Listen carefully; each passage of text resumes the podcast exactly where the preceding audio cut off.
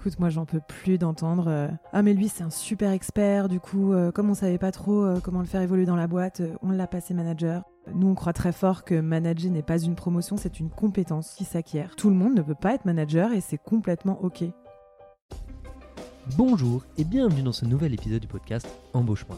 Je m'appelle Enguerrand Best et j'ai décidé de créer ce podcast pour que les étudiants puissent mieux comprendre ce qu'il se passe dans la tête des acteurs du recrutement. Un seul objectif donner aux étudiants les moyens de leurs ambitions. Pour ce faire, il s'agit de démystifier le recrutement et de permettre aux étudiants de s'armer face aux recruteurs. Un avis? Un détail dérangeant? Une proposition d'amélioration? Vous pouvez nous laisser un avis grâce au questionnaire de satisfaction qui se trouve dans la description du podcast ou sur notre site web jobshop.fr. Cela nous aiderait à mieux comprendre vos attentes et rester proche de ce que vous voulez savoir au sujet du recrutement. Je ne vous en dis pas plus et vous laisse découvrir ma conversation avec l'invité de cet épisode. Merci, bonne écoute. Aujourd'hui, j'ai le plaisir d'être reçu par Alexandra Offray chez Ignition Programme, Head of Sales sur la partie formation et accompagnement RH. Ça me fait très plaisir d'être là aujourd'hui, chez vous, chez Ignition Programme, car j'ai vraiment beaucoup aimé votre travail et votre philosophie sur les enjeux RH. Je te remercie, je remercie également Violette Le Buon-Merchez, sans qui nous ne ferions pas ce podcast. Aujourd'hui, le sujet, c'est de se dire comment je me projette dans une boîte en tant que candidat et qu'est-ce que j'ai besoin de regarder dans cette boîte. Bonjour Alexandra. Salut Enguerrand Est-ce que tu pourrais un peu te présenter pour les gens qui ne te connaîtraient pas, s'il te plaît? Bien sûr, je m'appelle Alexandra Offray, j'ai 35 ans. Ça fait 5 ans et demi que je travaille chez Ignition Programme, euh, où j'ai euh, eu pas mal de jobs en fait dans cette boîte en 5 ans et demi. J'ai fait du recrutement, bien sûr, et, euh, aujourd'hui, je suis euh, responsable de l'équipe sales en formation et accompagnement RH, et en même temps, je fais du coaching de dirigeants. Et, euh, j'adore mon job. Je trouve qu'il y a beaucoup d'impact dans ce qu'on fait au quotidien. Et, ça me remplit de joie et ça me nourrit vachement parce que j'ai vraiment l'impression d'avoir du sens dans ce que je fais tous les jours, quoi. Et puis tu m'arrêteras si je me trompe, mais la proximité avec les dirigeants fait que vous êtes d'autant plus impliqué sur les enjeux de recrutement parce que, prenons l'exemple même des startups, euh, peut-être tu me corrigeras sur un montant, mais par exemple prenons un- une levée de fonds qui est faite par une startup, on va dire entre 70 et 90% sont dépensés sur l'effectif et sur de la. Donc c'est un enjeu crucial pour ces dirigeants, notamment en startup, de bien les comprendre et être proche du dirigeant permet de bien les comprendre ces enjeux-là. Tout à fait, euh, c'est exactement ça. Euh, De toute façon, quand tu lèves des fonds, effectivement, et que tu développes un produit, le but c'est de, de recruter une équipe qui va le développer. Donc on est vraiment, je pense, au cœur des enjeux euh, business, mine de rien, euh, de ces entrepreneurs-là, en tout cas. Une super transition parce que moi j'aimerais bien revenir un peu sur euh, quelque chose qui m'a frappé sur ton profil et en faire un beau parallèle et qui va regrouper avec ce que tu me disais sur Ignition Programme, c'est le fait que tu as fait plusieurs jobs, tu fais, as fait plusieurs choses chez Ignition Programme. Ouais. Tu as fait beaucoup de choses avant. Tu as, Ouais. fait du marketing, des fonctions de support, du produit. Quid du, du RH et comment est-ce que tu tombes dedans et comment en fait tu fais ce parallèle avec justement Ignition Programme et le fait que tu fasses beaucoup de choses Écoute, euh, oui, c'est une bonne question. J'ai euh, un passé pas très linéaire euh, professionnellement. J'ai travaillé principalement dans la pub et le cinéma et les médias à différents jobs parce qu'au départ, ma formation, c'était plutôt une formation de juriste. Et après, j'ai fait un an en école de commerce pour sortir un peu du droit et, et partir plutôt sur du marketing et de la strat. Et en fait, je suis tombée dans les RH un peu par hasard, honnêtement, par une rencontre avec euh, Caroline Payou, notre CEO chez Ignition.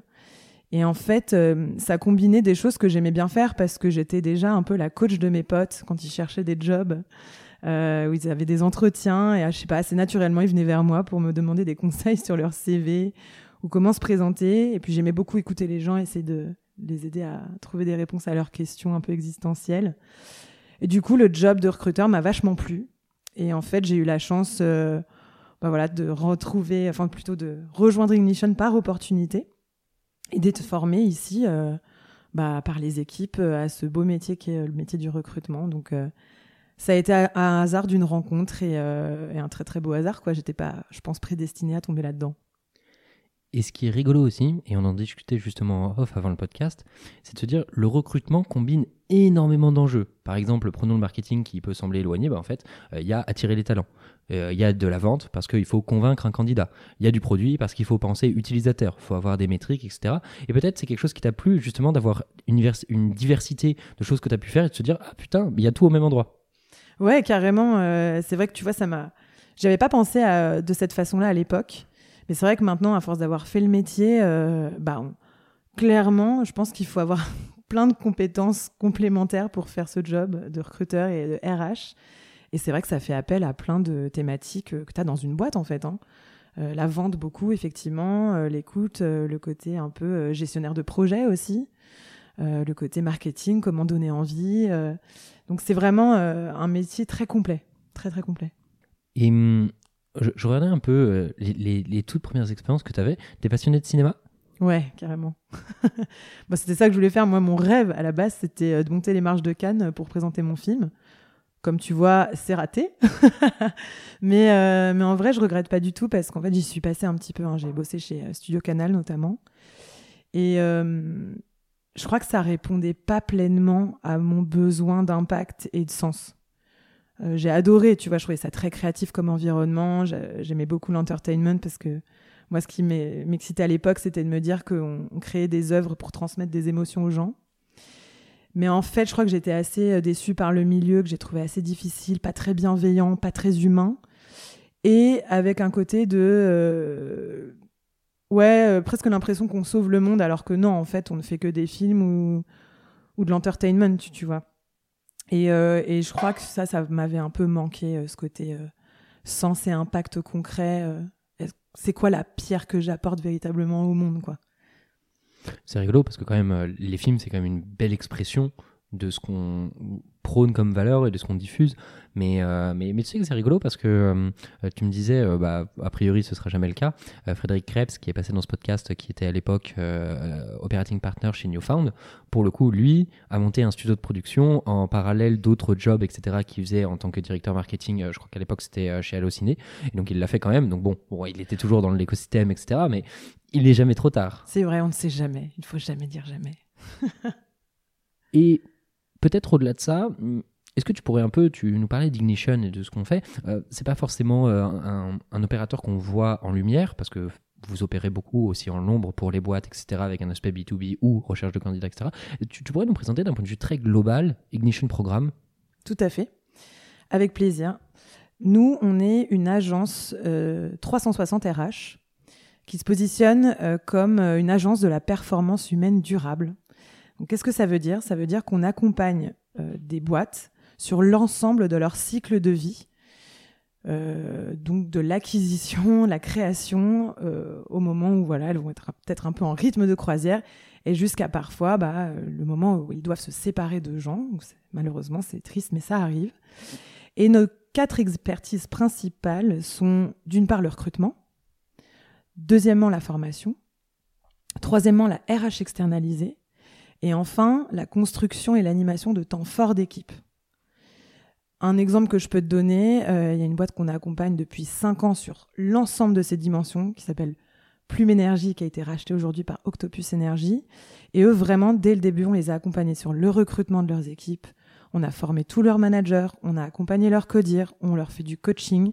Et c'est vraiment ça notre, euh, notre ambition, c'est d'accompagner des boîtes dans leur croissance et pour faire en sorte que, un, il y ait de la performance et deux, qu'il y ait de la sérénité aussi pour les équipes, pour les dirigeants et que tout le monde vive une belle aventure professionnelle. quoi. Et hum, pour faire écho avec ce que je disais euh, au tout début du podcast. Moi, j'ai découvert Ignition Programme pour les enjeux de recrutement euh, quand je faisais un peu de recrutement à, mon échelle, évidemment. Et euh, j'avais trouvé les ressources extrêmement bien, extrêmement structurées et saines en termes de méthodologie, de façon de penser, de vision. Puis aujourd'hui, on en a discuté un peu aussi. On est assez alignés sur pas mal de sujets. Mm. Donc, donc voilà, donc un, petit coucou. et ce qui te rend tout à fait légitime à discuter un peu de cette notion de projection quand on parlait de candidat, parce que finalement, c'est un peu l'enjeu c'est de se dire, en tant que candidat, c'est pas évident de se dire bah, dans quelle boîte je vais bosser, comment est-ce que je la regarde, parce que souvent, je pense d'un côté aussi euh, étudiant, il y a un peu ce syndrome qui fait que bah on n'ose pas, on ne sait pas quelle est sa valeur, on se cherche, et donc on va défricher un peu tout ça, mais avant de revenir sur ce sujet, est-ce que tu pourrais un peu nous expliquer pour un étudiant qui nous écoute et qui se dit ça me parle pas du tout head of sales formation mmh. ou euh, sur la partie d'accompagnement de dirigeants, est-ce que tu peux nous résumer un peu ton quotidien? Mon quotidien, c'est d'accompagner des dirigeants qui me racontent euh, leurs enjeux business, les objectifs qu'ils ont pour l'année, les difficultés qu'ils rencontrent, principalement au niveau RH bien sûr. Donc mon, mon rôle, c'est de les écouter, de leur faire des audits et de leur expliquer, voilà, ta problématique, c'est celle-ci. Et potentiellement, j'ai une solution pour toi. Donc ça, c'est vraiment le métier, on va dire, opérationnel de la vente de ce que je fais. Et en parallèle, euh, bien sûr, je manage quatre personnes, donc euh, j'accompagne euh, mes équipes à faire la même chose. Mon objectif, c'est de les rendre bah, toujours meilleurs et de se dépasser. Donc d'être encore meilleurs dans l'écoute de leurs clients, l'organisation de leur journée aussi, euh, de toujours être à l'affût du besoin, de leur proposer des choses très pertinentes et, euh, et puis d'être de meilleurs professionnels tout simplement. Donc vraiment une logique de vente, une logique de management slash coaching et une logique aussi de structuration d'équipe, comment tu définis une stratégie commerciale, comment tu structures les moments, les réunions d'équipe, comment tu structures les points, le pipe que tu vas avoir, euh, les leads, euh, euh, la cible commerciale? Enfin voilà, c'est vraiment un, un job très complet et que je trouve passionnant, en vrai, passionnant, très humain évidemment et qui a beaucoup de challenges parce que le rôle d'un head of sales c'est vraiment pas évident. T'es au centre du cyclone, c'est aussi sur toi que repose pas mal euh, l'activité et en fait le business, clairement. Mais c'est euh, c'est très challengeant et tu as un impact aussi direct sur la structure dans laquelle tu es. quoi. Hyper intéressant et je pense que pour le coup, ça parle aux gens ce que tu nous dis d'un point de vue peut-être opérationnel. Pour reprendre une courte incise, avant d'aller vraiment dans le sujet, le prisme par lequel on va disséquer cet épisode, c'est de se dire, en tant que, en tant que recruteur, il y a des leviers sur lesquels on va agir pour retenir des talents. Et ce levier-là, c'est le pendant de qu'est-ce que je vais aller challenger dans la boîte pour savoir ce qui est mis en place pour pouvoir me retenir. Sous-entendu, je suis étudiant, sur quoi, à quoi il est important que je fasse attention dans la boîte pour pouvoir m'y projeter. Une fois qu'on a dit ça, le premier enjeu par lequel je pense qu'il est intéressant de commencer, c'est la marque employeur. Mhm. Un grand sujet qui nous a animés, c'est que euh, je vous invite à vous référer à des podcasts sur la marque employeur où on en discute de façon approfondie. Il y a un vrai enjeu ici marketing parce que la marque employeur, c'est ce que tu laisses transparaître. La problématique, c'est que justement, comment est-ce qu'on fait la différence entre ce ce qu'on veut nous montrer et la réalité? Parce que parfois, il y a un écart. Et la question, c'est comment est-ce qu'en tant que candidat, on le vit et on surpasse cette barrière qui est parfois dressée consciemment ou inconsciemment par une boîte? C'est une très bonne euh, question, une très bonne remarque. Euh, Moi, ça m'a toujours rendu dingue euh, les boîtes qui affichaient des valeurs sur leur site ou dans leur mur, enfin sur leur mur plutôt. Et en fait, tu voyais à aucun moment que c'était incarné euh, à l'intérieur et c'était, enfin pour moi, c'était du pur, de la pure image en fait. Nous, justement, c'est ce qu'on essaye de faire, d'accompagner des dirigeants à rendre ça très concret au quotidien, parce que c'est là où aujourd'hui tu peux attirer des, des profils et des candidats qui ont envie de vivre des expériences professionnelles différentes.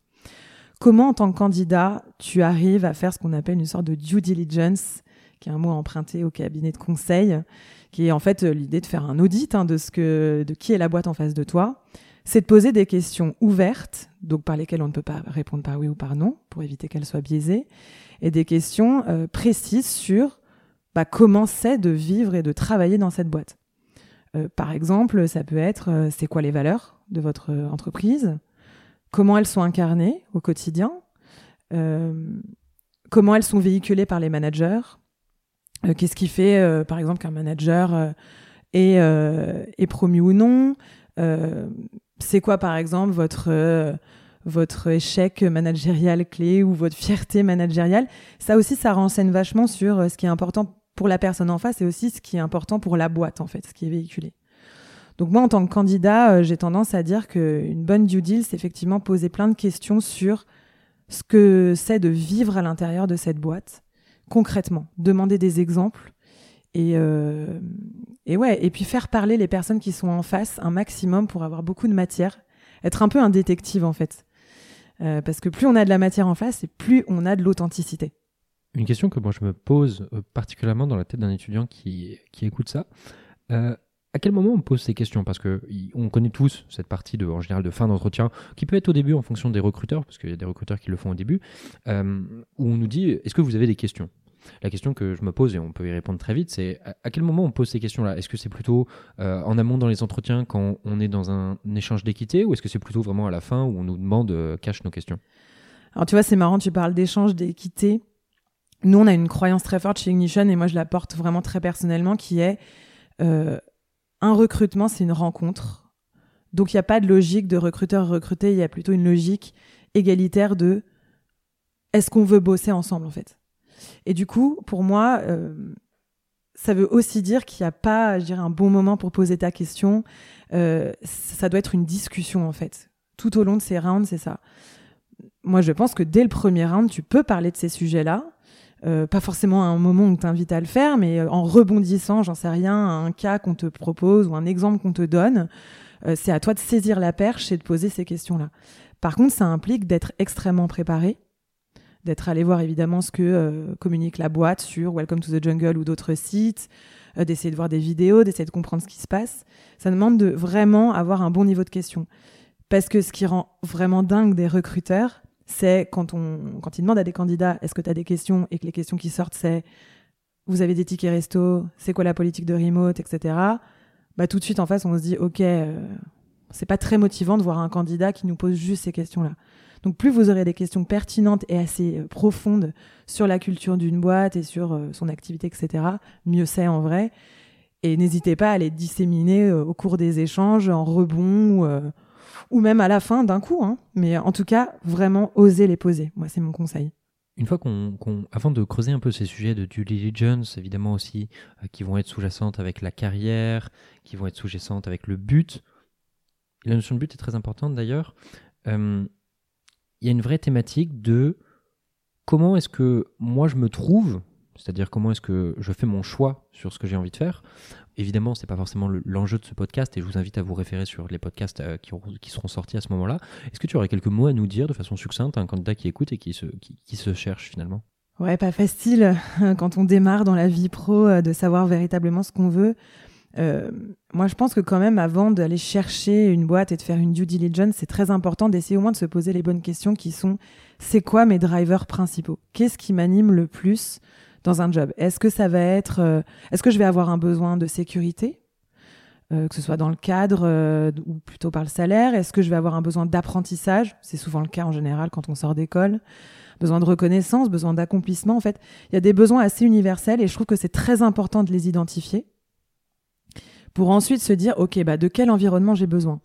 Un exemple, si mon besoin est très fort en termes d'apprentissage, je vais peut-être pas aller dans une structure où on me demande déjà euh, de maîtriser et d'être expert sur un sujet et où mon scope va être extrêmement limité à quelque chose que peut-être je maîtrise déjà. Donc c'est vraiment ça, identifier ce qui nous anime très profondément.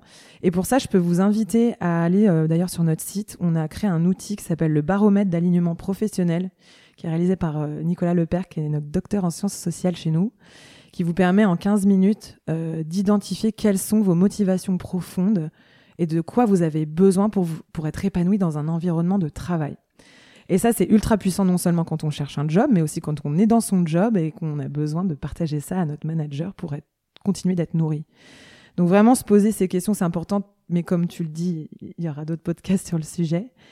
Euh, donc se demander ce qui est clé pour nous, pour ensuite cibler les boîtes qui semblent répondre à ces enjeux-là, et ensuite euh, bah, lancer les process et poser les questions aux, interlocuteurs qu'on aura en face pour matcher nos besoins avec ceux de la boîte. Quoi. Je sais pas si c'est assez concret euh, comme réponse, mais... C'est très bien et de toute façon euh, c'est un bon résumé des podcasts même si je vous invite quand même à les écouter parce qu'ils sont quand même intéressants. Mais au-delà de ça, rebondissons un peu sur la notion des, de la due diligence de ce que tu disais, et euh, je te remercie de l'avoir banalisé pour euh, moi, ingénieur, quand je suis euh, mmh. arrivé il y a deux ans, due diligence, je disais c'est quoi? C'est un gros mot Bref. Une, une, première question que j'aimerais te poser, tu parlais de valeur et d'incarnation. La question que je me pose moi tout de suite, c'est pourquoi c'est important et pourquoi est-ce que je dois absolument challenger quelqu'un, la boîte que je veux rejoindre? Bah, C'est important, pourquoi? Alors parce qu'aujourd'hui, nous ce qu'on remarque, en tout cas ça fait dix ans qu'on existe, on remarque que les candidats qui arrivent sur le marché d'année en année ont deux besoins. Le premier, c'est euh, de la liberté et deux, de l'épanouissement. Donc ils ont envie en fait de vivre des expériences professionnelles qui sont assez exceptionnelles. Et c'est ce qui va être la différence entre un job X et un job Y. C'est ça qui va compter en fait pour eux. Ça va être le cadre de travail. Or, le cadre de travail, il est ultra défini et déterminé par les valeurs qui ont été euh, identifiées ou du moins euh, incarnées à l'intérieur. En fait, c'est souvent ça. Les, valeurs rejoignent vraiment le cadre de travail. Nous, on dit souvent que c'est une boussole aussi bien business qu'interne. Donc en fait, euh, en fonction de ce qui est vécu et le cadre qui est posé dans une entreprise, c'est ça qui va te permettre de savoir, bah voilà, moi en tant qu'individu, j'ai besoin de liberté.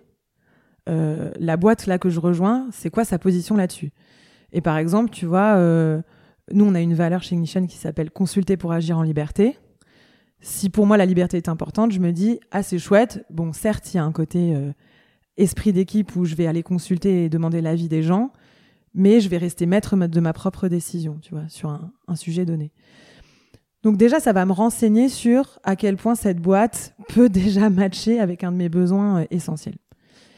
Moi, c'est ce que j'invite les candidats à faire. Donc, c'est vraiment vérifier bien les valeurs. Mais souvent, les valeurs et le cadre de travail est incarné par un manager. Et c'est le manager, c'est souvent la raison numéro un de rétention ou de départ. Donc, il faut aussi bien challenger les managers sur leur approche managériale dans la boîte, sur leur méthode, sur euh, l'accompagnement qu'ils peuvent avoir parfois aussi. Parce que c'est eux qui vont être vraiment les relais de la culture d'une boîte je vais rebondir et partager une, quelque chose sur lequel euh, je, je viens, un peu d'avoir un électrochoc. C'est de me dire, j'ai toujours vu la culture d'entreprise comme une espèce d'opposition à la liberté. Parce que finalement, euh, c'est un cadre qu'on va te contraindre. Mais en fait, si, si on réfléchit et qu'on va plus loin, c'est qu'en fait, comme toutes les boîtes peuvent avoir une culture d'entreprise différente, la liberté, c'est aussi exercer son choix de choisir la bonne culture qui nous correspond. Les deux ne vont pas de contradiction. On peut très bien avoir un cadre défini, mais pour autant que ce soit celui dont on ait besoin. Et là, on trouve, on, trouve que finalement, ces deux choses, entre justement culture et euh, finalement euh, liberté, vont pas forcément de, de divergence. Non, et justement, je trouve que c'est malheureusement deux notions qui sont souvent mises en, tu vois, en contradiction, alors qu'en fait, moi, ce que je crois beaucoup, c'est que le cadre libère. Je te donne un exemple. Nous, euh, il y a un an et demi, on a testé un format dans notre équipe de pad management, donc ultra flat, mais liberté ultra prononcée. En neuf mois, ça a été franchement la pire expérience de ma vie. Donc moi, je crois beaucoup que la liberté n'est pas forcément euh, corrélée pleinement au bonheur. Pourquoi? Parce que dans le monde professionnel, qu'on le veuille ou non, euh, on a besoin d'avoir un cadre dans lequel on peut jouer. Tu vois, souvent, moi, je sais que Caro, elle m'avait dit, notre CEO, en fait, toi, ton rôle de manager, c'est de définir les contours de la piscine, d'envoyer de temps en temps des bouées, des anneaux, je sais pas quoi, mais par contre, tes managers, ils, nagent comme ils veulent, où ils veulent dans la piscine, en fait. Si tu plus de cadre, et c'est ce qui s'est passé quand on, l'a testé, tu sais plus qui t'es, tu sais plus qui est responsable de quoi, tu sais plus quel est ton impact, tu sais plus vraiment pourquoi tu es là. Et surtout, t'as pas vraiment un manager sur qui taper, et c'est un peu humain aussi et normal. Euh, t'as plus de responsable en fait, donc c'est ultra, ultra, ultra perturbant. Donc c'est pour ça que moi je crois que le cadre aide beaucoup. Et d'ailleurs, si tu veux aller plus loin dans ces sujets-là, on parle beaucoup d'entreprises libérées, d'holacratie. Euh, c'est des systèmes qui prônent justement la responsabilisation des individus et leur liberté, mais en mettant en place des cadres qui sont posés. Donc euh, si tu veux aller voir, c'est hyper intéressant ces sujets, mais moi je crois beaucoup euh, à la puissance du cadre. Ben, j'en discutais avec Virgile Ringer et Virgile Ringer me disait il veut aller bosser dans des boîtes comme ça parce qu'il a envie de savoir à quoi ça ressemble. Et c'est pas facile d'avoir des modèles comme ça qui marchent. J'en ai très peu en tête. Je, crois que j'en ai un qui est Alan qui, le met un peu en place et qui bon bref c'est un autre sujet. On, parlait d'incarnation des valeurs nous parlons de valeurs, très bien. nous, nous, avons pensé ce sujet de pourquoi c'est important, pourquoi ça permet de garder son propre libre arbitre. La question, c'est finalement, au-delà des valeurs qu'on écrit, parce que trop souvent on voit des valeurs écrites et puis finalement elles n'existent pas ou elles ne sont pas incarnées. Concrètement, est-ce que tu as des exemples de choses qui sont parlantes sur le sujet? Carrément. Euh, je peux te donner un exemple qui nous est arrivé, nous, euh, au moment de Balance ta startup. Balance ta startup euh, sort et on se rend compte qu'on a certains de nos clients qui sont épinglés dedans. Or, nous, notre ambition, notre envie, c'est de mettre des candidats dans des environnements de travail qui sont épanouissants et on n'a pas envie de les envoyer au casse-pipe. Et là, à ce moment-là, on a euh, vraiment un gros dilemme éthique et business qui est qu'est-ce qu'on fait? Parce qu'avec certains des clients qui se font épingler dedans, bah, quand même, on, ça marche bien niveau business et on collabore bien avec eux parce qu'on avait placé beaucoup de personnes chez eux. Mais on n'a pas envie de, de voir qu'il y ait des mauvais traitements et on ne veut pas envoyer nos candidats là, là-bas, quoi. Or, il se trouve qu'on a deux valeurs. Comme je te disais tout à l'heure, le consulter pour agir en liberté et incarner la transparence non violente. Et on s'est dit, euh, au regard de ces deux valeurs, qu'est-ce qu'on peut faire, qu'est-ce qu'on prend comme décision bah, pour quand même trouver, euh, bah, trouver, sortir notre épingle du jeu et surtout trouver quelque chose qui, qui nous paraît OK. Parce qu'on n'avait pas non plus envie d'être les censeurs et se dire, euh, faut pas les envoyer dans telle boîte, c'est une catastrophe au niveau de la culture. Pour la simple et bonne raison qu'il y a des gens qui fitent dans certains environnements et d'autres pas. Et nous, d'ailleurs, on avait une ancienne collègue qui venait d'une des boîtes qui avait été épinglée sur le compte et qui disait, mais attendez, euh, c'est très différent d'Ignition, certes, mais moi, j'ai appris beaucoup de choses et, et je regrette pas d'y être passé. Donc, on a regardé ces deux valeurs et en fait, on s'est dit, OK, très bien, maintenant, ce qu'on va faire, c'est que on va informer nos candidats. On va leur dire, voilà, on te pousse ce, ce, ce process. Voilà comment est la structure. Ça va être dur. Tu vas te faire fouetter. C'est pas évident. Euh, c'est très, très exigeant. C'est un peu des charcos. Mais voilà. Est-ce que tu veux y aller ou pas? Et du coup, on laisse la liberté aux candidats de nous dire, OK, let's go.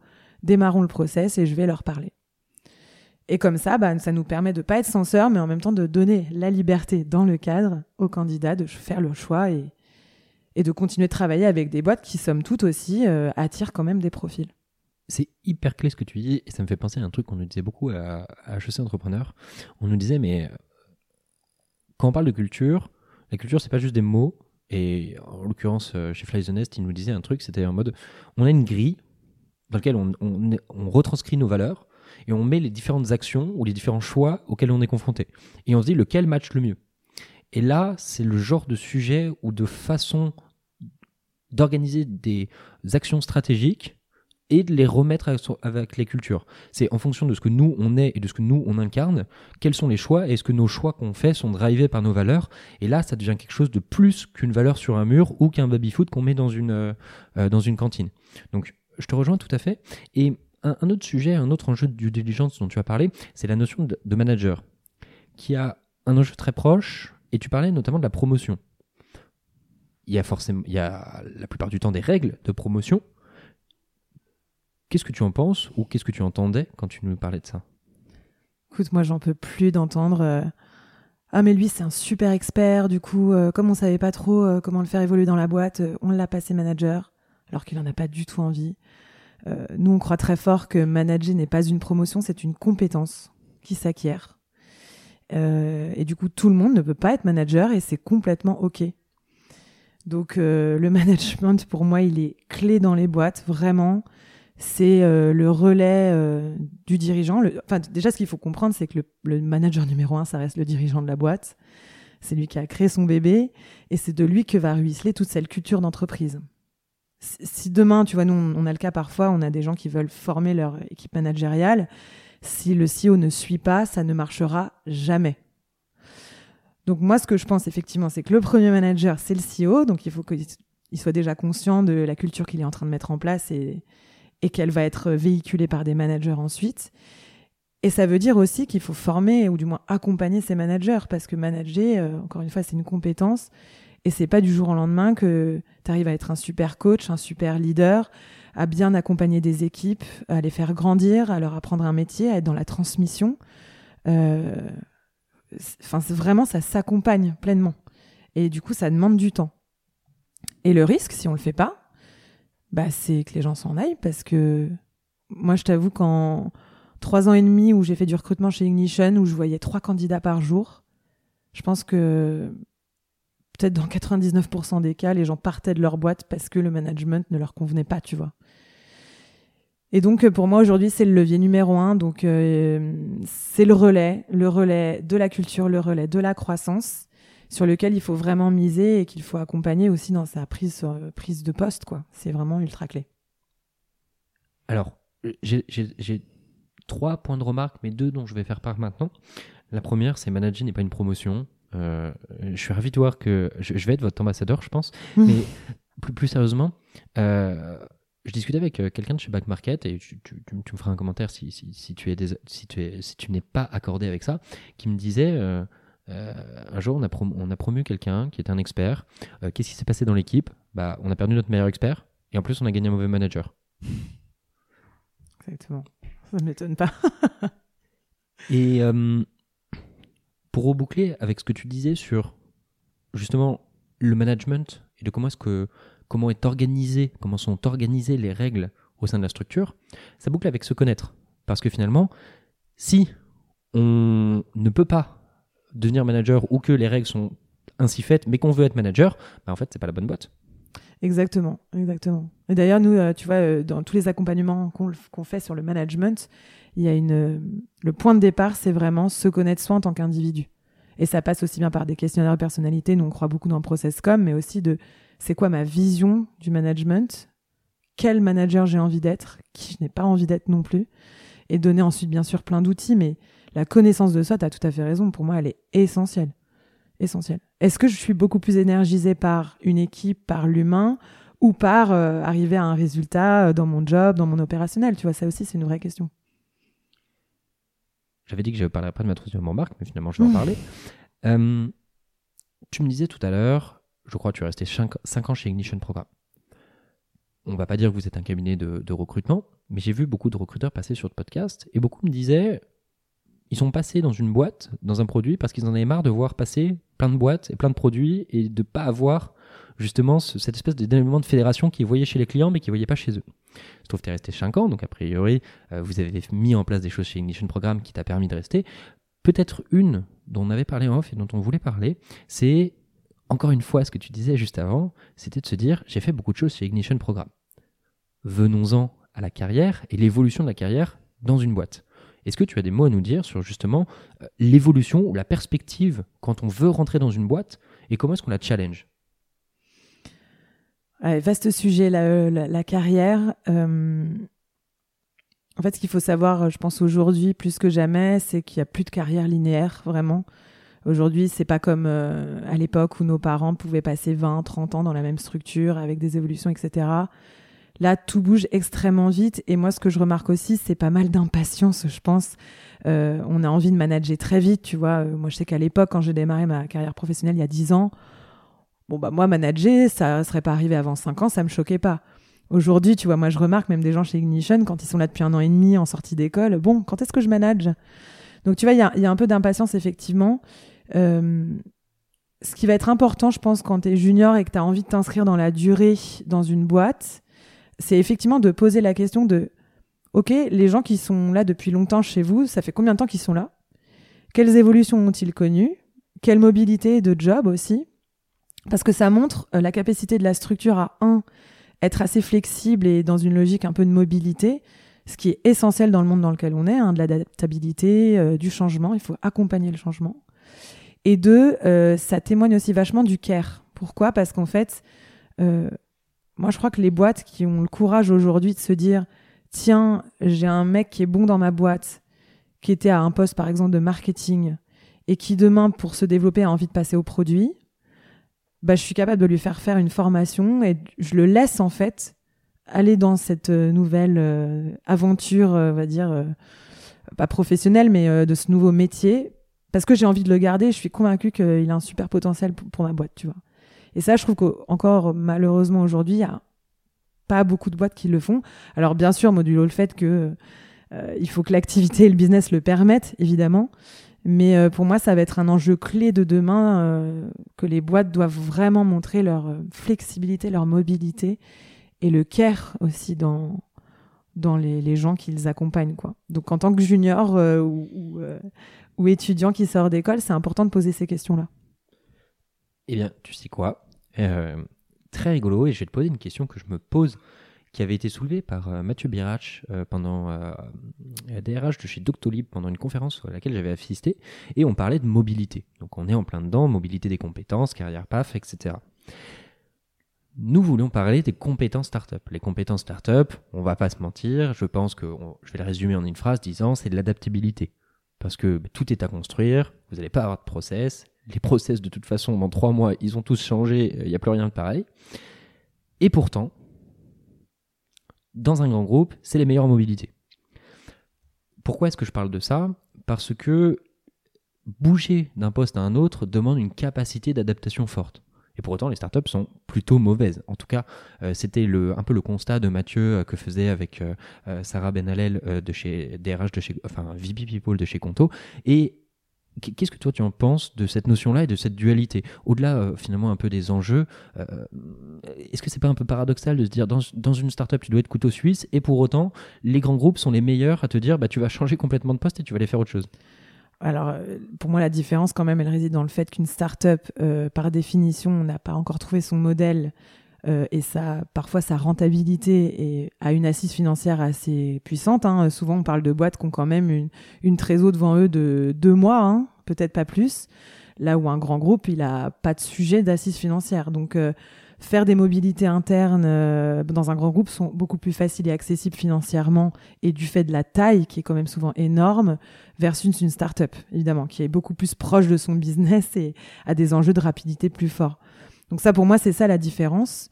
Euh, maintenant, évidemment, alors là, je suis hyper alignée avec toi. De toute façon, pour euh, être capable de travailler en start-up et avoir envie de le faire, il faut certainement pas avoir peur du risque et certainement pas avoir peur du changement. Après, ce qui est intéressant, c'est qu'en fonction des startups que tu rejoins, tu as des profils de gens différents. Euh, tu n'auras pas du tout le même profil dans un candidat qui va en early stage qui va dans une scale-up. Un candidat qui aime l'early stage, c'est un mec qui va aimer faire des campagnes Facebook le matin, faire du cold call l'après-midi et aller chercher des gâteaux pour les gens de l'équipe euh, et pour euh, faire un refill dans la cuisine, tu vois. Je, schématise, mais on n'est pas loin de ça. Ils aiment les environnements très chaotiques euh, bah, où il y a tout à construire. À l'inverse, tu vas avoir quelqu'un qui arrive en middle stage. Middle stage, on est entre allez, 20, 50 personnes, hein, grosso modo. Il y a déjà des process. On a peut-être déjà rencontré un peu notre product market fit c'est un petit peu plus stable. Pour autant, on n'est pas encore à une taille de, boîte où, chacun a son scope. Il y, a encore un peu de liberté, un petit peu d'agilité, mais c'est un petit peu plus safe. Tu vois, moi, typiquement, c'est à ce moment-là que je suis arrivée chez Ignition. J'avoue que c'est un, mode qui me plaît bien, moi, la middle stage. Et par contre, une fois que tu arrives en scale-up, donc 200, 300, 500, 600 personnes, là, tu as ton scope qui est bien défini. Tu as parfois aussi, même souvent, les meilleurs salaires. Mais tu as moins ce côté agilité. Et d'ailleurs, je trouve que euh, alors euh, peut-être que les style qui m'écoutent en scale-up vont pas être très contents, mais je trouve que tu as une déperdition aussi du côté euh, terrain et end-zone. Souvent en scale-up, quand tu vas placer des, candidats qui sont C-level ou head-off, ils vont peut-être avoir moins ce côté terrain, ils vont avoir plus le côté stratégique. Et le côté terrain, tu en as quand même besoin en stade early et en stade middle. Donc tu vas déjà, pour vouloir travailler en startup et être capable de le faire, il faut avoir, euh, nous souvent les trois critères qu'on remarque, c'est évidemment le côté un peu smart, avoir la, connaissance un peu de, ou plutôt l'appétence pour l'impact, le résultat, les chiffres. De le côté très terrain, que nous on appelle hands-on, pas avoir peur de faire des choses et de prendre son téléphone. Si on veut juste faire des slides et de la strat, faut passer son chemin. Et ensuite, la proactivité, c'est j'attends pas que les challenges me tombent dessus, je vais les chercher, je monte des projets, euh, j'innove. Ça, c'est des critères clés pour travailler en startup. Et après, dans les différents types de startup, tu as différents types de profils. Eh ben, encore une fois, j'ai deux points. Euh, le premier, c'est pour reboucler avec cette notion de manager dont on parlait tout à l'heure et qui a, une vraie corrélation, et, tu vas voir où je veux en venir, c'est que je sors d'école, je veux être manager. Bon, ça, ok. Et là, on arrive en plein dedans dans cette notion de terrain versus euh, théorique. C'est de se dire, avant de commencer à se dire, je vais manager, je vais stratégique, etc., faut peut-être déjà avoir compris le terrain sur lequel on, boucle. Ce qui m'amène à une question qui est pareil, encore une fois, c'est un, un, paradoxe, et peut-être tu pourras, tu pourras m'éclairer dans une startup, chaos, process, enfin pas trop de process justement, et il y a une notion de je vais beaucoup découvrir et je vais aller sur plein de terrains. Donc ça va être, je vais être un profil touche à tout, je vais faire plein de choses. Mais pour autant, je vais être moins encadré. Alors qu'en grand groupe ou dans des phases euh, de, de, de start-up, de scale-up plus avancées, plus matures, on va avoir justement plus une notion d'être encadré, donc on va apprendre plus à faire de l'opérationnel et des tests. Est-ce qu'il n'y a pas aussi un espèce de paradoxe pour finalement, quand, je suis jeune et que je vais bosser en startup, je vais apprendre plus vite, mais moins bien? C'est une bonne question. Je ne sais pas si tu apprends moins bien, je pense que tu apprends différemment. Tu apprends en tout cas à t'adapter dans le chaos, ça c'est certain. Ce qui, est dans le monde dans lequel on vit, est quand même une très très belle euh, compétence. Et tu vois, je sais pas si tu apprends mieux dans les grands groupes. Euh, tout dépend de ton manager. Tout dépend d'à quel point il t'accompagne et te transmet les choses. Euh, tout dépend d'où tu tombes. Euh, parce que parfois, hein, dans les grands groupes, tu peux aussi. je sais pas, moi, si je repense à mes stages ou les différents contrats que j'ai eus, tu, peux vite être relayé à un territoire, un scope, une tâche pas vachement non plus te réaliser et apprendre. Mais encore une fois, moi, je te partage ça parce que moi, je, sais que j'ai un profil qui vraiment est un poisson dans l'eau dans des environnements beaucoup plus dynamiques et euh, beaucoup plus euh, petits. Mais je sais pas si tu apprends moins bien, je pense que tu apprends des choses différentes. T'apprends aussi peut-être un peu plus de politique dans les grands groupes. T'apprends un peu plus que c'est compliqué, qu'il faut, euh, qu'il faut, je pense, beaucoup de tolérance, euh, parfois à l'inertie aussi, aux décisions qui mettent du temps à être prises. Euh, c'est intéressant, tu vois. Moi, moi je crois qu'il est beaucoup plus facile de passer de grands groupes à start-up, quand même. Il y a beaucoup de gens qui ont fait ce move-là versus start-up un grand groupe. Je pense que tu es très très vite frustré au bout d'un moment. Voilà. Mais j'avoue que je sais pas trop d'avis sur la qualité d'apprentissage. Je pense que c'est différent. Eh bien, peut-être, peut-être, euh, je, peux préciser ma question et, et mettre aussi un point d'exemple. Prenons le cadre de Picasso. Picasso, on connaît tous les œuvres de Picasso, Guernica en, est un très bel exemple. Euh, des gens seraient capables de se dire bon, rien d'exceptionnel. Euh, Picasso n'est pas un dessinateur hors pair, fait des trucs bizarres, des formes bizarres, des trucs bizarres. Ce qu'il est intéressant de voir, c'est que euh, dans les musées en Espagne, euh, notamment quand il était aux Beaux-Arts, on voit ses premiers croquis. Ses premiers croquis sont exceptionnels. C'est un dessinateur hors pair. J'en viens là où je veux, où je veux en venir, c'est que pour innover, faut être maître de la base. Et je me pose cette question en start-up, notamment quand on est un profil junior et la cible qui nous écoute, les étudiants, se diront comment je peux innover quand il n'y a rien si je ne connais pas l'existant? Et l'existant, souvent, il est en groupe, il est en scale-up. Et c'est ça que je voulais dire par est-ce que finalement la startup est un environnement sain pour démarrer et apprendre des bonnes pratiques? La, question est. ouais, je comprends. La question est dure. Je, réfléchis. c'est pas facile. En fait, je crois que ce que tu dis, pour moi, ça rejoint euh, un sujet de posture, d'humilité qui doit être euh, très, très, très fort quand on démarre sa carrière. Et d'ailleurs, j'ai envie de te dire, même pas que quand on la démarre, mais toute sa vie finalement. Euh, qui est qu'en fait, on sait qu'on ne sait pas. Il y, a toute une courbe, la courbe de l'humilité. Je sais pas si tu vois ce que c'est, mais tu sais, quand tu démarres un truc, tu as l'impression d'être expert d'un sujet. En fait, au début, tu as l'impression que tu sais tout, et en fait, au bout d'un moment, tu arrives à un, certain point, en fait, tu te rends compte que, ah bah non, il y a plein de trucs que je ne sais pas, et ça peut être assez flippant. Mais c'est franchement, c'est une très bonne question. Euh, j'avoue, je sais pas trop quel est mon avis là-dessus. Je sais pas si tu apprends mieux dans un environnement dans un autre. Je crois que ma réponse, c'est t'apprends bien dans un environnement où on réunit pour toi les conditions de l'apprentissage. C'est-à-dire que, je te donne un exemple. Euh, l'année dernière, j'ai recruté euh, une, une, nana dans mon équipe qui s'appelle Chloé, euh, un job de sales, qui n'avait jamais été sales de sa vie, qui était data analyst chez Mano Mano, Doctolib, etc. Sur le papier, jamais tu te dis cette nana, elle va faire du code call, elle va faire du closing, etc. Et en fait, euh, pourquoi ça marche aujourd'hui et qu'est-ce qui fait qu'un an après, elle est toujours là et qu'elle a des super performances C'est que je pense que, un, elle a trouvé l'environnement de travail qui lui va bien, le cadre, les valeurs chez Ignition qui vraiment lui correspondaient. Deux, euh, bon, elle en parlera mieux que moi d'ailleurs, on a un épisode des podcasts tous les, toutes les deux là-dessus. Euh, je pense que l'accompagnement que j'ai eu a permis de déployer son potentiel. Vraiment. Et je dis pas ça pour me jeter des fleurs, mais je pense que j'ai essayé de bien comprendre qui elle était. Et j'ai essayé de déverrouiller un peu l'apprentissage, si tu veux, et, certaines clés pour l'aider, en fait, à, à se réaliser dans ce rôle de sales, tu vois. Et donc, pour moi, c'est vraiment une combinaison d'environnement et de management et d'accompagnement. Si déjà tu as ces deux trucs-là, l'apprentissage, il est, à mon avis, que ce soit en start-up ou en grand groupe, il est beaucoup plus facilité et puis tu as des gens épanouis.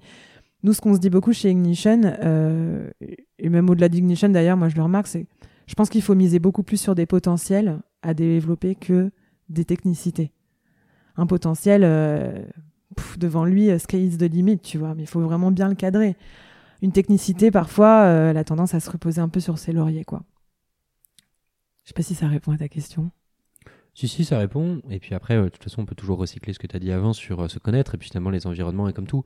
Parce que je pense que si on a un profil très, très, très, très, touche à tout, euh, extrêmement réseauteur, dans lequel on, connaît bien un écosystème, finalement, aller chercher de la bonne pratique ailleurs que dans sa boîte fait sens. Ce n'est pas le, choix le plus incompréhensible.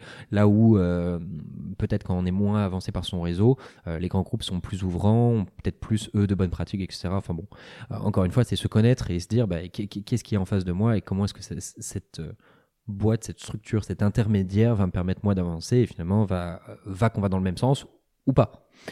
Euh, et attends, ça me fait penser aussi à, autre chose que tu me dis, c'est trop intéressant ce sujet. Je, pense qu'apprendre aussi, euh, je sais pas si tu as une bonne école pour apprendre, mais je crois qu'apprendre aussi, c'est faire. Et il faut aussi euh, choisir un environnement qui te laissera faire et qui te laissera le droit à l'erreur. Et je pense qu'en startup, on a un peu plus ça quand même parce que on est dans une logique itérative en fait en permanence, euh, où on n'est pas dans une logique de perfection tout de suite, ou du moins ça veut, là, ça veut dire qu'on est très mal engagé. On teste des choses, on lance, on apprend, on itère, on utilise le feedback. Et ça, je trouve que c'est un mode d'apprentissage quand même qui est extrêmement puissant, extrêmement rapide. Euh, dans les... Après, dans les grands groupes, peut-être que comme il y a moins de notions de risque aussi, on peut peut-être se dire, OK, on a le temps de lui faire apprendre des choses. Mais encore une fois, tout dépend de l'accompagnement que tu as, tu vois. Mais je crois beaucoup par apprendre en faisant et en se plantant aussi. C'est pas la devise d'XHEC Entrepreneur, ça? Ou c'est, En tout cas, sur HEC, on nous le dit beaucoup. C'est, c'est quelque chose, c'est, euh, c'est quoi? C'est throw it into the water, they will learn how to swim. Ah, ouais, exactement, c'est ça. ça doit être un truc comme ça. ça. Euh, au-delà de ça, peut-être deux derniers sujets sur lesquels on, avait envie de parler. Le premier, c'était l'onboarding. Mm-hmm. Est-ce que tu aurais quelques mots à nous dire sur la composition saine d'un onboarding et de quel est l'enjeu associé et pourquoi est-ce qu'un candidat, c'est important de s'y intéresser ou de bien le comprendre? Carrément, pour moi, l'onboarding, c'est euh, la dernière partie de l'étape de recrutement, en fait. Trop souvent, nous, on a vu en accompagnant euh, des, euh, des, candidats ou des, clients des, bah, des départs, en fait, hein, très vite pendant la période d'essai, parce que absence d'onboarding, absence d'accompagnement. Quand je te dis absence, c'est le candidat arrive et il a toujours pas eu de points pendant un mois, tu vois. Donc c'est complètement le bordel, c'est le chaos. Mais en fait, ce qui est lunaire, c'est de se dire, mais à quel moment t'estimes que quelqu'un qui vient d'arriver dans ta boîte, qui soit junior ou senior d'ailleurs, hein, qui connaît absolument pas tes codes, absolument pas bien encore tes produits, ton activité, euh, c'est ok de le laisser se démerder comme ça tout seul et que ça va bien se passer, tu vois. Donc ça, pour nous, en fait, c'est pour moi, c'est un des leviers numéro un d'échec de recrutement juste après que l'offre était acceptée, tu vois. Donc, il y a une grosse notion de risque, mais mais surtout pour moi, euh, il y a une co-responsabilité là-dedans. Comme je te le disais tout à l'heure, pour moi, le recrutement, c'est une relation qui se crée, c'est une collaboration qui se crée. Donc ça veut dire qu'une relation qui se crée, il y a deux personnes. Donc il y a deux responsabilités. Il y a à la fois effectivement le recruteur qui doit s'assurer que l'onboarding, par exemple, quand la personne elle arrive, on l'accueillit, elle se sent accueillie, elle a déjà euh, ses outils qui sont prêts. Elle a potentiellement, euh, nous ce qu'on fait beaucoup, euh, c'est un Notion avec toute sa to-do list des premiers jours, des premières semaines, des premiers mois. Elle sait ce qu'elle doit faire, elle sait qui elle doit aller rencontrer, elle sait quels documents elle doit aller lire. Tout est ultra cadré, organisé. Parfois, quand euh, il y a plusieurs onboarding euh, à la fois, qu'il y a plusieurs personnes qui arrivent, faire des onboarding collectifs pour acculturer les gens à la boîte, etc. Donc avoir quelque chose qui est très processé, c'est ultra sécurisant, encore une fois, à la liberté dans le cadre pour des candidats. Et ça, c'est la responsabilité du recruteur, je trouve. Et bien sûr, de mettre en place des rituels avec le manager, un point par semaine, euh, faire vraiment euh, que les objectifs soient bien précis, que l'accompagnement soit qualitatif. Mais côté candidat, il y a aussi une responsabilité qui est d'aller euh, au-delà de l'information, d'être proactif, d'aller demander des points avec son manager s'il n'y en a pas, d'aller demander à rencontrer des personnes, d'aller demander à faire partie, je ne sais pas, de call clients, etc. Euh, et si ça se passe pas très bien, ou qu'il n'y a pas tous ces éléments-là, ou qu'il y a des gènes, c'est aussi au candidat d'en parler. Tu vois, moi, je, vois trop, euh, ça nous est beaucoup arrivé, tu vois, parce que souvent on fait un suivi après avoir placé des candidats dans des boîtes euh, où ça se passe pas très bien, mais ils n'osent pas en parler en fait. Et la plupart du temps, ça se finit comment? Bah, on se parle pas, on se comprend pas, bah donc la relation s'arrête et on a tous perdu du temps et c'est trop con parce qu'une relation, c'est pas, euh, ça marche pas comme ça d'un coup, tu vois, ça se construit. Donc moi, je trouve que la co-responsabilité aussi, c'est vraiment euh, pour les candidats de se demander euh, de quoi j'ai besoin, encore une fois, pendant cette étape, et de la partager avec mon manager. Et ça, un exemple, un outil qui peut être très très chouette. nous, on a, on l'a sorti là récemment. Ça s'appelle le User Guide. C'est le mode de fonctionnement de ton manager et de ton manager. Et c'est génial. Chacun remplit ce truc-là avec des questions et des thématiques et on se le partage. Et c'est génial à faire notamment pendant la phase de recrutement. Ça te permet de savoir comment fonctionne l'autre et à quel point ça peut matcher. Donc soit le faire pendant la phase de recrutement, soit après. C'est ultra, ultra puissant. Moi, en tout cas, je recommande euh, beaucoup ça. Mais euh, ouais, encore une fois, j'ai vraiment bien envie d'insister là-dessus. Euh, chers futurs candidats, quand vous acceptez une offre du boîte, vous êtes aussi responsable de la réussite de cet onboarding au même titre que. Et, en vrai, parfois, les recruteurs, c'est pas non plus de leur faute en start-up. ils ont pas le temps, c'est pas qu'ils y pensent pas, ils sont débordés le flot de sujets et d'activités est tel que euh, bah, parfois on oublie un peu les essentiels. Mais aidez-les, accompagnez-les, faites vos demandes. Il n'y a rien de mieux en fait, il faut aller au bout pour pas avoir de regrets. Mais moi je trouve que quand on n'ose pas euh, prendre sa responsabilité, aller parler euh, à son manager et qu'on et qu'on s'en va, c'est vraiment dommage. qu'on On n'est on n'est pas allé au bout de la démarche quoi pour moi on est, tout on est tout autant responsable et on est aussi responsable de la formation de son manager. Et c'est ce que c'est un peu le, fond du discours. Et euh, c'est rigolo parce que je le vois beaucoup dans mon ancienne boîte on faisait des post-mortem. Et en fait, c'est aussi le, ce moment-là où cette, euh,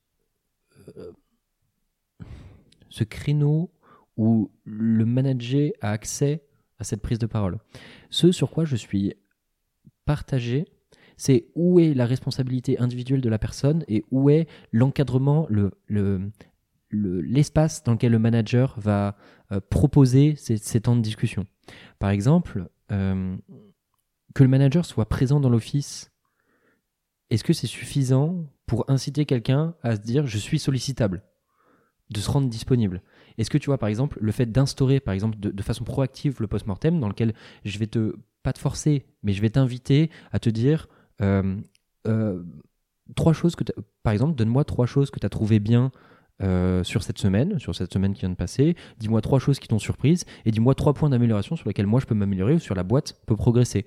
Et, est-ce que c'est tu vois, je me pose la question de la co-responsabilité. Je, je, suis d'accord dans le fond du sujet, mais est-ce qu'il n'y a quand même pas une prédominance côté manager de mettre la personne en face de soi dans le bon cadre pour favoriser le feedback, le retour, et que la personne puisse le faire, évidemment, mais qu'elle soit dans les meilleures conditions pour pouvoir le faire. Tu, vois un peu mon point C'est hyper border. Hein. La, question est, un peu l'avocat du diable. Hein. mais je pense qu'on est d'accord sur le fond. Non, mais tu as raison. Dans l'idéal, c'est ce qu'il faudrait qu'il se passe. Tu vois, la vérité, c'est que c'est un métier, tout le monde n'y pense pas. Encore une fois, euh, évidemment, l'idéal serait celui-ci.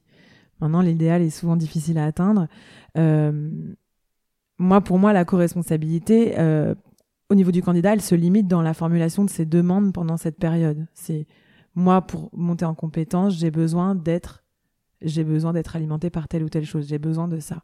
Et la responsabilité du manager, si jamais ce cadre, comme tu dis, n'existe pas, c'est d'accueillir le feedback. Si tu as un manager qui, euh, qui fait des demandes qui sont bâchées d'un revers de main euh, par le manager, euh, qui n'a pas envie de l'écouter, ah bah là, faut se poser vraiment des questions de qu'est-ce qu'on fout ici, tu vois, à un moment donné. Mais en tout cas, en l'absence de ce cadre, effectivement, il faut voir la réceptivité au feedback de son manager. Et j'aime bien ce que tu dis sur les post-mortem. Je trouve ça ultra important, la notion de feedback, c'est sûr, tu vois. Et on est dans des environnements où c'est encore plus clé. Donc, je sais pas si j'ai une bonne réponse à ta question. Moi, moi le seul message que je, veux donner en, parlant de co-responsabilité, c'est n'attendez pas que ça vienne de l'autre euh, parce qu'en fait, l'autre ne peut pas deviner quels sont vos besoins et vos attentes, donc formulez-les lui. Euh, et du coup, essayez d'aller au bout de la démarche et du feedback avant de prendre la décision de vous barrer si jamais euh, ça ne vous convient pas, tu vois. Ça, pour moi, c'est de la vraie co-responsabilité. Et si, si vous le faites et que l'autre en face n'est pas réceptif, fine, et tant pis pour lui, en fait, quelque part. Hein. Je pense pas qu'il y ait de bonnes ou de mauvaises réponses. Non, je euh, au-delà de ça, le dernier point, il y, avait, un autre point dont on voulait parler qui est euh, la sortie d'une structure, de qu'est-ce qui se passe quand en tant que candidat on sort d'une structure et, je euh, je dis pas qu'il faut forcément pendant un entretien d'embauche dire comment ça se passe vos, vos onboarding, euh, c'est peut-être pas le meilleur signal à, renvoyer, mais je trouvais ça intéressant dans la continuité de ça. Malheureusement, il se trouve qu'on n'aura pas le temps de le traiter. Le dernier point sur lequel je voulais axer, c'est la formation. Mm. Euh, challenger la formation de ces managers, c'est aussi de se dire comment est-ce que moi je vais progresser ou dans quel cadre je vais progresser. Et on reboucle avec la notion de ce dont on parlait tout à l'heure. Un point qui te tenait particulièrement à cœur et qui je pense me tient aussi particulièrement à cœur, c'est pour ça que je, remets ça sur le tapis, euh, c'est la notion un peu de ce que j'appelle le complexe du psy. C'est de se dire, j'ai pas envie de me former parce que ça remet en question mes compétences et ce que je ne sais pas. Est-ce que tu aurais quelques mots à nous dire là-dessus, que ce soit côté candidat de comment je le manage ou comment est-ce que toi tu gères particulièrement euh, cette, euh, cette réfraction à la formation et notamment sur les managers parce que on sait tous les enjeux qui sont, euh, qui sont sous-jacents avec les managers particulièrement. Ouais, je pense qu'il y a un côté un peu d'ego, hein, de attends, comment ça, je fais pas bien mon job? tu vois, j'en parlais avec un, un des entrepreneurs qu'on a dans notre club qui lui vend de la formation pour les sales. Et, et lui, son, son acheteur, c'est un directeur commercial dans n'importe quelle boîte, tu vois. Et il me dit la difficulté, c'est qu'en fait, on veut former, l'aider à former ses sales. Mais lui, il dit Attends, mais comment ça, tu veux former mes sales? C'est mon job, en fait. c'est mon rôle, quoi. Donc effectivement, il faut passer ce côté égo. Maintenant, moi, ce que je remarque quand même, c'est que, en tout cas, pour les clients qu'on adresse, nous, en start-up et un peu en PME, il y a quand même euh, une facilité à reconnaître aussi euh, les choses qu'on n'arrive pas à faire, tu vois, et les besoins qu'on a de cranter. Alors côté dirigeant, c'est parfois un peu difficile parce que les dirigeants, euh, ils sont beaucoup dans la croyance du soi fort. Ils sont toujours dans des exercices de pitch, donc tout doit être bien dans leur boîte et c'est normal, tu vois. Et parfois, c'est difficile d'aller chercher leur vulnérabilité, mais en même temps, quand tu euh, creuses un peu les enjeux, les difficultés et les risques associés au fait de ne pas se faire former, de pas devenir meilleur dans un domaine, bah là, très vite, ça fait peur. Parce que, tu vois, je te le disais tout à l'heure, euh, le management, c'est euh, le levier numéro un de rétention. Quand il est mal fait dans une boîte, les gens s'en vont. Déjà, déjà, les gens sont désengagés. Désengagé, ça veut dire je vais être moins présent au bureau, je vais être un peu plus pessimiste, euh, je vais être moins productif. Et ça, ça, coûte 14 000 euros à une structure à l'année. C'est pas moi qui le dis, c'est Manpower Ogilvy. Donc déjà, ça, ça coûte de l'argent. Et si tu redresses pas la barre, dans le pire des cas, la personne s'en va. Et aujourd'hui, une erreur de recrutement, ou du moins un départ qu'on n'avait pas anticipé, ça coûte entre 30 et 150 000 euros par tête. Donc, euh, quand tu as eu beaucoup de départs dans une boîte et que l'addition commence à s'allonger, là, tu commences à te dire, mais attends, c'est un peu débile. Est-ce que je vais peut-être pas passer un peu au-dessus de mon sujet d'ego et me former pour éviter quand même de perdre de l'argent? Parce que les structures, en tout cas nous qu'on adresse, euh, c'est pas des structures, comme je te le disais au début, comme des grands groupes qui ont des milliers et des cents sur leur, euh, leur compte en banque et qui ont des enjeux très très forts de euh, trésor euh, et, surtout en fait de business quoi. Donc très vite, en fait, l'argument qui est euh, ça veut dire que je suis pas trop top dans ce domaine-là, il est remplacé par ouais, non, mais t'as raison, là, faut que je m'améliore parce qu'en fait, sinon, euh, c'est à risque pour la boîte, quoi. Donc, je sais pas si ça répond un peu à, cette croyance, mais euh, mais il y a un peu de ça, c'est vrai, il y a un peu de ça. Ça y répond, et puis moi j'ai une réflexion personnelle assez récente sur le sujet. C'est, je pense que les entrepreneurs et les dirigeants sont des grands schizophrènes parce qu'il y, y, a une dualité très forte entre ce qu'on montre, ce qu'on doit montrer aux investisseurs, aux clients, qui évidemment est une image forcément de robustesse parce que euh, personne n'a envie de tester un nouveau produit que si le mec a lui-même des doutes. Mais pour autant, il y a en, soi chacun des, toujours c'est opérationnel, ses doutes, ses déboires.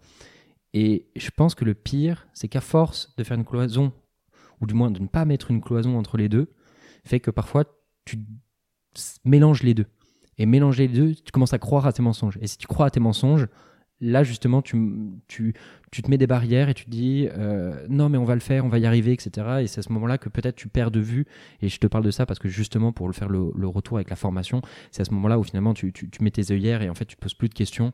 Et si tu te poses plus de questions et que tu te dis plus qu'on peut progresser, pourquoi, sur quoi, comment, euh, comment est-ce qu'on atteint ce qu'on dit, etc. Bah en fait tu perds euh, tout le fil. Et c'est à ce moment-là que je pense que bon bref, je me perds, mais c'est ma, ma, réflexion. Mais en fait ce que tu touches du doigt, c'est un vrai problème pour les dirigeants en tout cas nous qu'on observe, c'est c'est leur solitude, quoi. C'est un rôle hyper seul d'être dirigeant d'entreprise, d'être CEO. Euh, c'est un rôle, en fait, comme tu dis, tu dois être dans le soi fort, convaincre tout le monde, toujours par mons et par vos, éteindre les feux, euh, voir la strate, assurer les promotions, euh, faire en sorte que tout se passe bien. Enfin, moi, des, dirigeants, j'en connais, ils dorment plus la nuit, quoi. Donc, c'est comment tu arrives pour, pour autant à, à, les aider à gommer ce côté du soi fort? Parce que moi, je crois beaucoup que toi, en tant que dirigeant, quand tu te montres vulnérable, même avec tes équipes, bah, ça crée vachement d'empathie, de connexion, en fait. Et les gens se disent, ouais, franchement, ça doit être quand même dur d'être dans ces pompes, dans ce moment-là précis. Et c'est là où tu crées des collectifs qui sont hyper soudés, en fait. Et, euh, et moi, je le vois bien parce qu'on a créé un, club, le club Bootstrap, d'entrepreneurs. Euh, rentables, aux valeurs humanistes et qui ont envie justement de d'être dans des croissances sereines. Et eux, c'est ce qu'ils viennent chercher dans les clubs, qu'on, dans les événements qu'on organise avec eux. C'est vraiment se sentir moins seul, être dans l'entraide, se mettre un peu à poil aussi, hein, montrer les vraies problématiques qu'ils ont entre pairs, bah pour y arriver mieux, parce qu'on n'est que des humains finalement, tu vois. Là, pareil, moi, je, m'égare un peu, mais, mais tout ça pour dire que manager son manager, manager son CEO qui est bien seul et qui a une to-do de l'espace et, euh, et, pour qui c'est pas facile. Donc, ce ne sont pas des surhommes et euh, ils ont aussi le droit à l'erreur, quoi. Donc, on boucle le sujet, on boucle la boucle. C'est euh, c'est très cool. Et puis, sur cette notion de transparence avec les employés, je vous invite à, écouter le podcast avec Raphaël Moustial, fondatrice de chez Casap, qui sera sorti au moment où le podcast, ce podcast sera disponible, dont on parle justement de cette notion de dirigeant et de transparence avec les employés, notamment sur une thématique de rachat qui implique énormément de sujets avec les employés de transparence. Première question rituelle. Est-ce que tu peux nous raconter comment tu as eu ton premier job? Mon premier job Premier CDI, bah, je sortais d'HEC j'ai euh, cherché un taf pendant un moment parce que je cherchais dans la culture. Et en fait, euh, je trouvais pas de job. Hyper compliqué à ce moment-là de trouver dans le ciné. Et j'ai une, une, amie qui travaillait dans une agence de pub à l'époque qui m'a coopté. Et euh, j'ai passé un entretien lunaire hyper rapide dans un café avec ce qu'allait être mon futur manager. Et, et en fait, j'ai accepté parce que j'avais juste envie de bosser, d'apprendre, mon salaire était scandaleux, mais, euh, mais en fait, j'en pouvais plus. Je, pense que pendant la période où j'ai cherché un job, j'ai dû passer 80 entretiens, tu vois. Et là, j'avais juste envie de bosser, d'apprendre des choses, de mettre mon pied euh, à l'étrier. Et voilà comment je l'ai trouvé. Est-ce que tu pourrais nous raconter une anecdote de recrutement?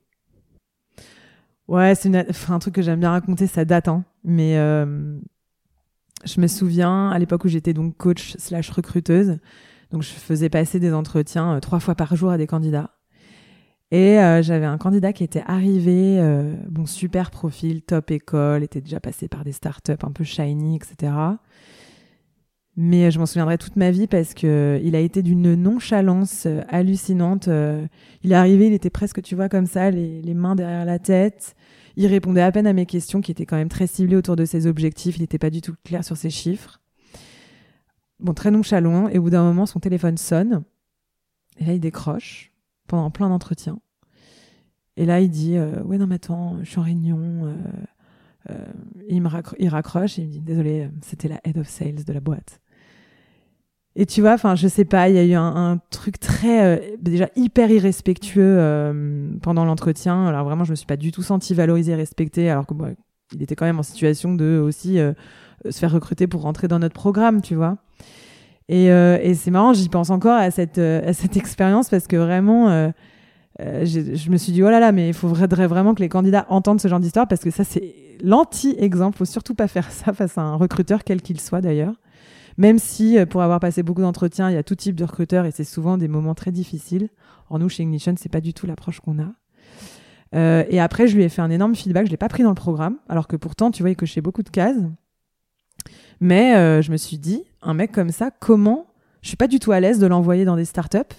Parce que je suis pas du tout à l'aise euh, pour ses managers à quel point il va être manageable, tu vois? Enfin, si déjà il est pas capable de se tenir et d'être respectable envers quelqu'un qui, lui donne une interview, quoi, ça va être très compliqué. Et je lui avais fait une énorme, euh, un énorme feedback hyper sincère pour l'aider, tu vois. Il l'avait appris, et il l'avait bien pris, il, avait, il s'était un peu confondu en excuses, mais voilà, ça m'est venu à l'esprit parce que ça, tu vois, ça fait peut-être quatre ans et demi ce truc-là, mais ça me reste parce que vraiment, en tant qu'expérience, euh, c'est ultra important l'expérience candidat, ça c'est certain et ça vient beaucoup des recruteurs.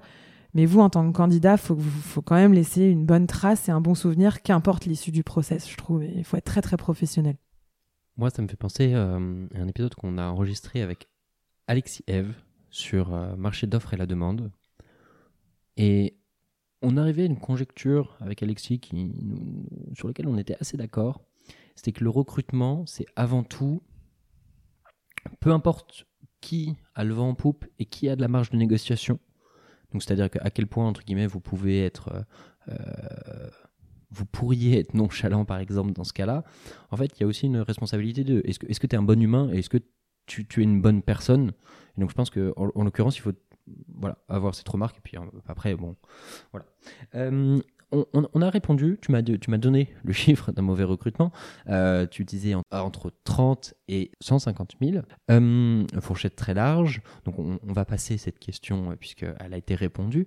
Chez Ignition Programme, vous avez des, croyances fortes en termes de RH, en termes de recrutement, ils n'y font pas exception. Les entrepreneurs sont les premiers recruteurs de leur boîte et parfois, même si je pense que c'est de moins en moins le cas, les entrepreneurs prennent le recrutement comme un sujet pas toujours professionnalisant ou professionnalisé. Euh, quel conseil tu donnerais si tu devais donner un conseil à un entrepreneur qui doit assumer ses propres recrutements, euh, un conseil pour mieux recruter ou bien recruter? La scorecard. Ok. Euh, est-ce que tu as une ressource à proposer sur le sujet? Ouais, ouais, bien sûr. on a même fait un webinaire sur le sujet. Moi, je vois encore trop d'entrepreneurs recruter sans scorecard et je me dis, mais comment c'est possible dans un monde où, justement, on a envie de limiter le risque au maximum? Et on a encore des, des listes à l'après-vert de critères de moutons à 5 ou 18 pattes qui n'existent pas en fait. Et une scorecard, c'est très simple, hein. c'est une analyse du besoin de recrutement très précise qui part des objectifs macro pour ensuite descendre dans des objectifs micro, pour ensuite descendre sur les objectifs globaux de la boîte, je veux dire la méthode par exemple OKR, etc. Et ensuite définir les critères dont on a besoin pour que la personne réalise des tâches. Enfin bref, je, pourrais vous, je pourrais t'envoyer de la, doc là-dessus. Mais c'est un outil qui est clé aujourd'hui pour essayer de limiter le risque au maximum de foirage des recrutements. Donc vraiment ça, scorecard est un process ultra chiadé en plusieurs étapes avec des choses à vérifier par étape et pas des bis repetita. Ça pour moi c'est euh, les bon il y a plein d'autres choses hein, tu vois j'anime même des formations en recrutement donc il y a énormément de trucs mais scorecard number one quoi. Alors, c'est surprenant parce que quand tu me disais ça, moi je voyais gros comme une maison euh, que tu me cites le bouquin de GovSmart, euh, Who. Mais du coup. C'est notre euh, Bible hein, d'ailleurs, Who. Hein. Ah, ah, beaucoup de gens disent il y, a, à boire et à manger et il faut parfois. Mais bon. Mais ok, on, prendra cet exemple comme référence. Alors, dans ce cas-là. Mmh. une dernière question. qui je pense est important et, je, et, je, le dis de temps en temps mais je pense que c'est important de le redire et j'essaie de le dire de temps en temps cette question je te la pose à toi mais je pense que c'est important que tous les gens qui écoutent ce podcast se, la posent à, eux-mêmes. Donc, je te la pose par procuration. La question, c'est si tu devais bosser dans une autre boîte, laquelle ce serait et pourquoi? Je pense que je travaillerais au Club Med. J'adore euh, la culture, qui est assez proche, mine de rien, de la nôtre euh, chez Ignition, avec des valeurs très, euh, très communes. moi, j'ai été cliente hein, depuis mon jeune âge de leurs produits, en tout cas de leur expérience. Euh, ouais, je trouve que c'est une boîte euh, assez pro, euh, très très dans le care, très aussi dans le fun, dans le sport. Ouais, pour moi, c'est une très très belle boîte qui en plus a bien réussi son virage vers le premium là plus récemment. Et puis pour connaître des gens qui y travaillent, je, sais que l'environnement est sain et bon. Et il y a beaucoup de choses à faire pour faire vivre des expériences de dingue à leur GM, quoi. Eh bien, écoute, ce sera, euh, à défaut de partir en vacances, nous prendrons congé de ce podcast avec, euh, avec ce beau mot de la fin et cette belle image du Club Med euh, qui, moi, quand je ferme les yeux, me fait penser plutôt au Club Med de, la Corse. Mmh. Mmh, je ne sais pas si tu as déjà fait. non, jamais. Moi, j'avais bien aimé. Au-delà de la blague, on a parlé de plein de sujets. Le but, c'était vraiment, si je dois le résumer en une phrase, c'est de se dire, en tant que candidat, comment on se projette dans une boîte? À quoi il faut réfléchir? Pourquoi? Et comment, au-delà de ce que j'ai envie d'y trouver, comment je m'assure que ce qu'on me dit est la vérité, ou du moins comment est-ce qu'ils appuient leur discours sur des éléments concrets et comment est-ce que moi je peux les challenger. En tout cas, Alexandra, c'était un plaisir d'échanger avec toi. On a parlé de plein de sujets. J'espère qu'on s'est pas trop perdu et que ça a été intéressant. Et en tout cas, moi je te souhaite une excellente continuation, euh, que ce soit chez Ignition, euh, peut-être dans un avenir chez Club Med. En tout cas, bref, je te souhaite une excellente continuation et une excellente journée. Merci à toi, Enguerrand, pour l'invitation. C'était un super moment. Et puis, je te souhaite aussi plein de belles choses pour ce podcast euh, qui promet d'être euh, d'être un beau succès. Si cet épisode du podcast Embauche-moi vous a plu, vous pouvez nous mettre 5 étoiles sur Apple Podcast. Cela aidera d'autres personnes à découvrir ce podcast. Cela nous aiderait particulièrement que vous laissiez un avis grâce au questionnaire de satisfaction qui se trouve sur notre site web jobshop.fr ou dans la description du podcast. Le prochain épisode aura lieu lundi prochain et je ne vous en dis pas plus à ce sujet. D'autre part, si vous êtes étudiant ou recruteur, n'hésitez pas à visiter notre site web jobshop.fr. Vous pouvez également nous suivre sur les réseaux sociaux, à savoir LinkedIn, Instagram ou même TikTok.